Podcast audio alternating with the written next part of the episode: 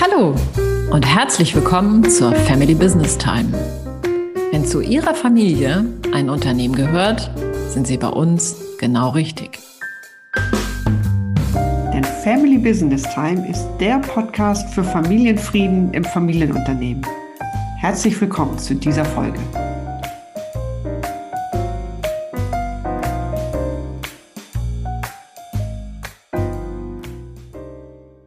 Unserer heutigen Episode sprechen wir über die besondere Konstellation, wenn Paare miteinander das Unternehmen führen.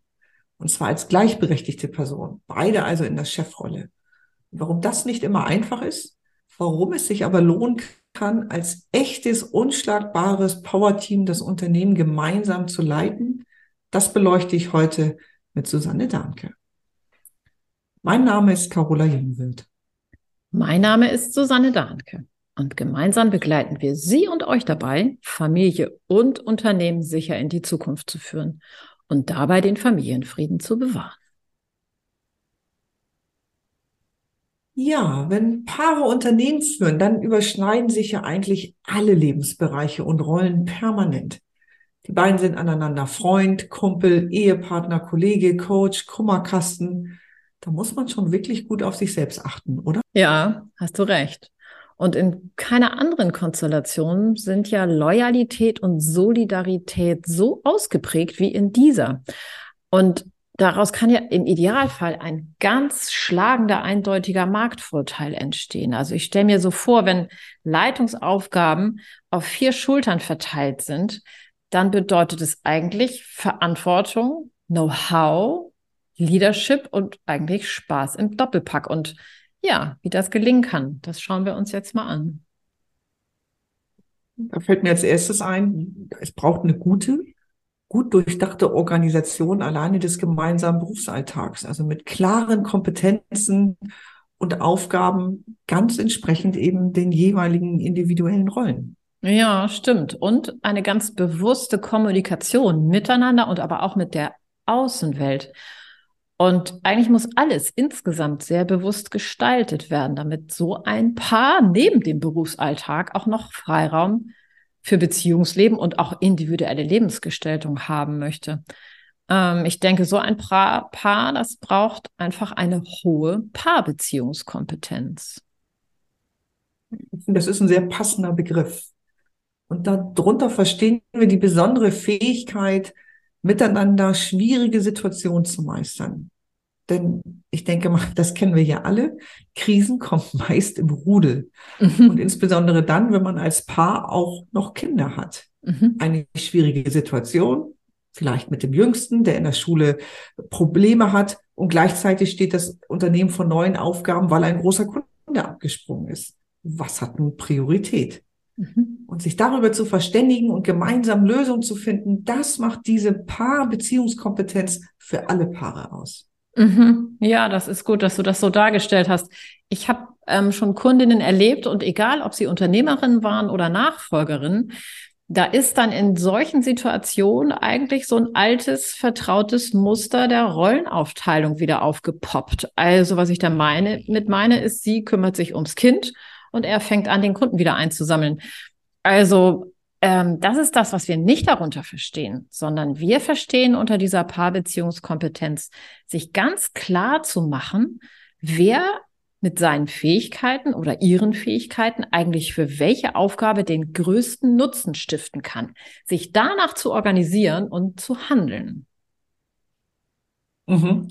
Ja, das Beispiel, was du gerade genannt hast, also die in alte vertraute Muster zu fallen, das ist ja, glaube ich, ein Thema, was eigentlich alle Paare vielleicht kennen. Mhm. Und deswegen würde ich gern an dieser Stelle von einer unternehmerischen Paarbeziehungskompetenz sprechen. Das ist das, was wir erläutern heute. Mhm. Ja, sehr schön. Guter Begriff. Ähm, ja, lass uns genauer beschreiben, was wir mit dieser unternehmerischen Paarbeziehungskompetenz eigentlich meinen. Was braucht es? Ja, also in erster Linie braucht es die beiderseitige Kompetenz, sich gezielt darauf zu fokussieren, was die Stärken der beiden Personen jeweils sind. Und dann mhm. genau um diese Stärken herum dann die Aufgaben und Rollen aufzubauen. Und sowohl im Privatleben wie eben auch im gemeinsamen Unternehmen. Hm, ich erlebe ja manchmal, dass Paare sich für die Unterschiedlichkeit in ihren Persönlichkeiten zu wenig wertschätzen und manchmal sogar abwerten. Und ich denke, diese Unterschiedlichkeit der beiden, die macht ja eigentlich die Besonderheit dieser Unternehmensführung erst aus. Und ja, gucken wir mal genauer hin. Oft sind es ja nicht die Unterschiede zwischen den Partnern, die zu Schwierigkeiten im Miteinander führen können, sondern eigentlich eher die Art und Weise, wie man mit den Unterschieden umgeht. Ja, das ist genau richtig. Und um diesen Schatz zu heben, ist es, glaube ich, wichtig, ja, also braucht es viel Ehrlichkeit, Offenheit und auch die Fähigkeit, sich selbst zu reflektieren. Mhm. Ja, also das heißt, die Fähigkeit, sich selber gut zu kennen und die eigenen, ja, hellen und auch die Schattenanteile der Persönlichkeit wahrzunehmen und mit sich selbst ehrlich zu sein und natürlich dann auch mit dem Gegenüber. Mhm.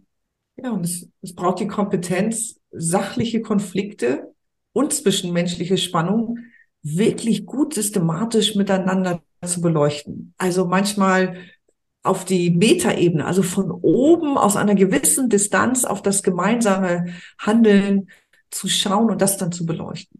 Und mhm. ich meine, klar ist, dass das natürlich viel Raum und Zeit auch braucht. Oh ja. Und ähm, wir regen ja gern für Unternehmerfamilien solche Jour fixes an. Und da würde ich auch jedem Unternehmerpaar zu raten. Also feste Zeiten, um miteinander über das Miteinander zu sprechen. Als ganz feste Meetings im Unternehmeralltag.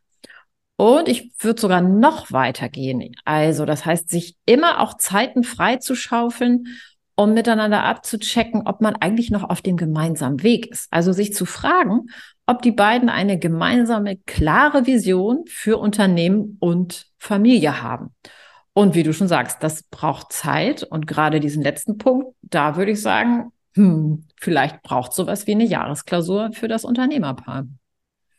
Ja, und ich glaube, auf die Idee zu kommen, sich das wirklich bewusst vorzunehmen, darauf muss man erstmal kommen. Also es geht darum, nicht nur den Alltag ganz klar zu strukturieren, sondern eben auch die Woche, den Monat und das Jahr und sich Zeiträume für das, wie du sagst, für das Unternehmerpaar zu reservieren. Mhm. Und dann, dann kann es auch gelingen, die sogenannten systemimmanenten Herausforderungen dieser Unternehmenskonstellation äh, zu meistern. Denn es ist ja so, systematisches und strukturiertes Handeln ist im Unternehmenskontext ganz grundlegend.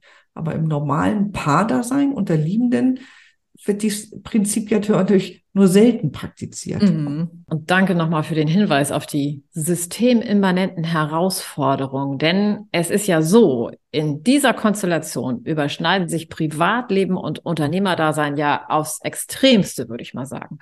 Und die Rollen, die die beiden Partner füreinander einnehmen, die sind vielfältig und niemals eindeutig, so wie du das ja vorhin aufgezählt hast. Und deswegen ist es aus unserer Sicht ratsam, immer wieder den Kontext zu wahren und sich also bewusst zu machen in jeder Situation, ähm, in welchem Lebensbereich sich die aktuelle Kommunikation eigentlich abspielt und aus welcher Rolle agierend wird. Und mhm. an dieser Stelle würde ich schon fast ein bisschen den Zeigefinger heben, ganz klar dafür zu sorgen, dass diese Bereiche auch getrennt sind. Beruf ist Beruf, Liebe ist Liebe. Und ich sag mal so als Beispiel, Gespräche über das Unternehmen abends vorm Einschlafen im Bett zu führen, nein, no go. Oder ein Streit, der am Wochenende passiert ist, in der Woche im Unternehmen weiterzuführen, oh nein, auch No-Go. Also das heißt, unsere ganz klare Empfehlung ist an alle Unternehmerpaare, seien Sie sich dieser fairen Sphären, dieser Lebenssphären bewusst und trennen Sie sie ganz gezielt voneinander. Mhm. Und in der Theorie ist das, glaube ich, auch ganz vielen Unternehmerpaaren bewusst, aber wie, wie setze ich es in der Praxis um? Also lass uns doch nochmal darauf eingehen, wie so ein Paar das dann, was du gerade beschrieben hast, lernen kann. Denn oft ist es ja so, dass beide Unternehmer fachlich wirklich gut ausgebildet sind, dann aber an der großen Herausforderung, die diese besondere Konstellation eben mit sich bringt, dass sie daran scheitern. Mm. Ja, das ist gut. Also ich denke, für diese Paare ist es ja sehr wichtig, Krisen die sie im Unternehmen erleben, aber auch in der Paarbeziehung als Herausforderung und sogar Lernaufgaben zu sehen.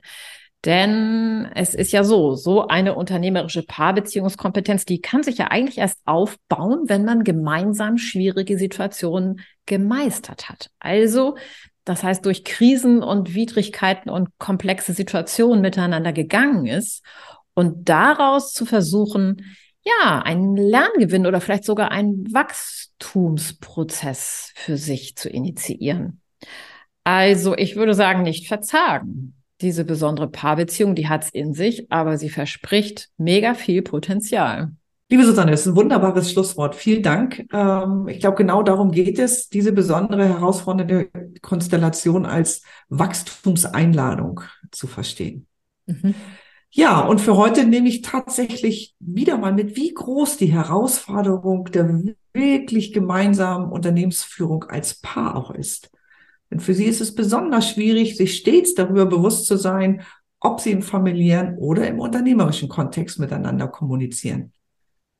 Einfach deswegen auch schon, weil man in dieser Konstellation ja so viel mehr Zeit miteinander verbringt als jedes andere Paar, sei es im mhm. Unternehmen oder in der Familie. Ja, und ich glaube, dieser erste Einstieg, der hat gezeigt, wie komplex diese Situation für Paare wirklich sein kann. Und ich denke, es ist wichtig. Und daher freue ich mich sehr auf unsere nächsten Episoden zu diesem Thema. Ja, dass man sich die verschiedenen Paarkonstellationen in diesem Zusammenhang einmal genauer betrachtet. Zum Beispiel die Konstellation, dass meistens ist es der Mann, einer Inhaber und Chef im Unternehmen ist und die Partnerin im Unternehmen mitarbeitet. Denn am Ende des Tages soll es darum gehen, dass das gelingen kann, was wir uns mit diesem Podcast auf die Fahne geschrieben haben. Familienfrieden trotz Familienunternehmen. Kommen wir nun zu unserem Inspirationsimpuls. Was hast du, liebe Susanne, unseren Hörerinnen und Hörern denn für die Zeit zwischen unseren Podcast mitgebracht? Ja, ich habe ein Buch mal wieder mitgebracht und zwar trägt das den gleichen Titel wie unsere Podcast-Episode, wenn Paare Unternehmen führen von Bettina Plattner-Gerber und Lian Fravi. Das ist schon zehn Jahre alt, aber das ist ein, finde ich, wunderbares, auch inzwischen fast Standardwerk geworden für Unternehmerpaare. Ich empfehle das sehr gerne, weil die sehr detailliert aufzeigen, wie aus dieser, aus diesem Potenzial ein echter, echtes Dreamteam werden kann. Der Link zu diesem Buch, den finden Sie wie immer in unseren Show. Wenn Ihnen diese Themen bekannt vorkommen und Sie sich mehr Informationen zum Thema Familienfrieden im Familienunternehmen wünschen, dann besuchen Sie gerne unsere Website familybusinesstime.de. Da können Sie auch direkt Kontakt zu uns aufnehmen und in einem persönlichen Gespräch mit uns ergründen, ob und welche Stolpersteine Ihrem Familienfrieden im Weg stehen und wie Sie diese lösen können. Unser Podcast gefällt Ihnen? Dann bewerten Sie uns gerne. Und wenn Sie keine Folge verpassen wollen, abonnieren Sie uns. So bleiben Sie immer auf dem Laufenden. Wir freuen uns auf Sie.